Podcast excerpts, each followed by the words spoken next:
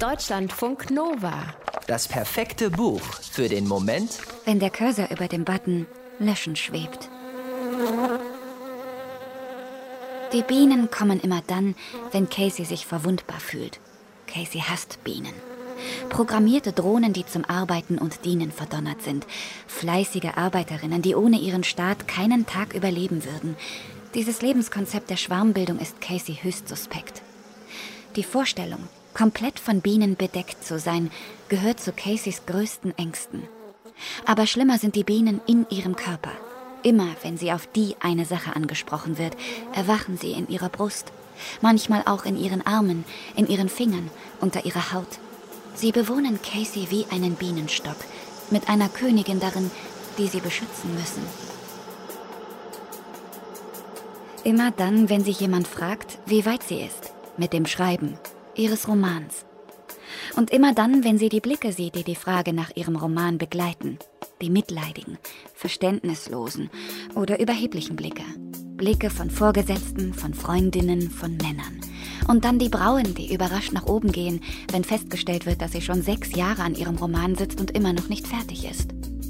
Die Stirnfalten, die sich bei den Fragenden bilden, wenn sie wenig Neues dazu aus Casey herauskriegen. Das vorwurfsvolle Schnaufen in die Stille, die sich zwischen ihnen ausbreitet. Ein Schnaufen, das für Casey nach Du vergeudest deine Zeit klingt. Nach Du bist doch noch jung, such dir einen richtigen Job, solange es noch geht. Oder nach Erstaunlich, dass du glaubst, du hättest etwas zu sagen.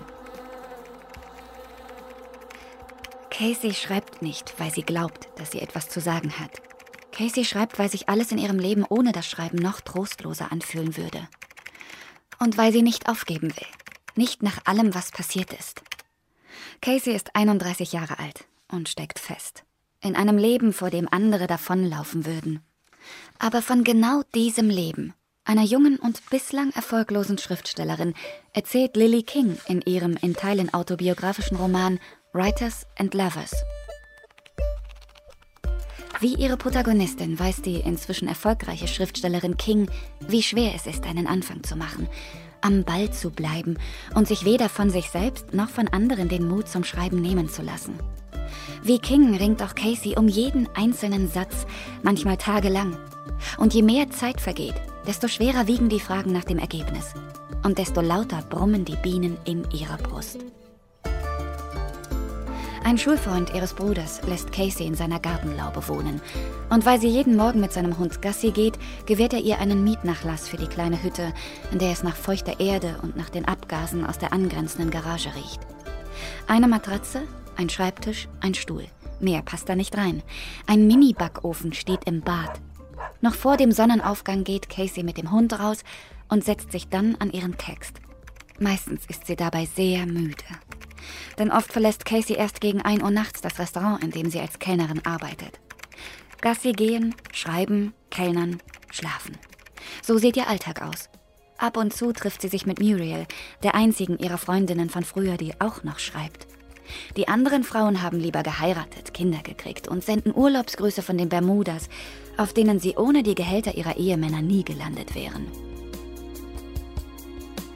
Caseys Gehalt reicht für Nudeln und Cornflakes, und für das Tilgen der Zinsen der vier Darlehen, die sie für ihr Studium hatte aufnehmen müssen.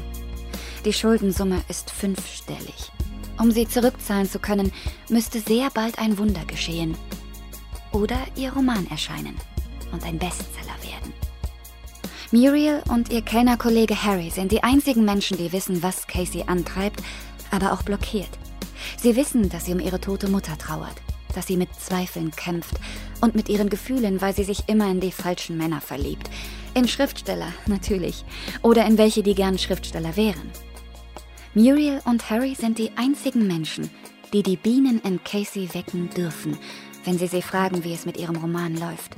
Nicht um ihr weh zu tun, sondern weil sie wissen, dass Casey es drauf hat.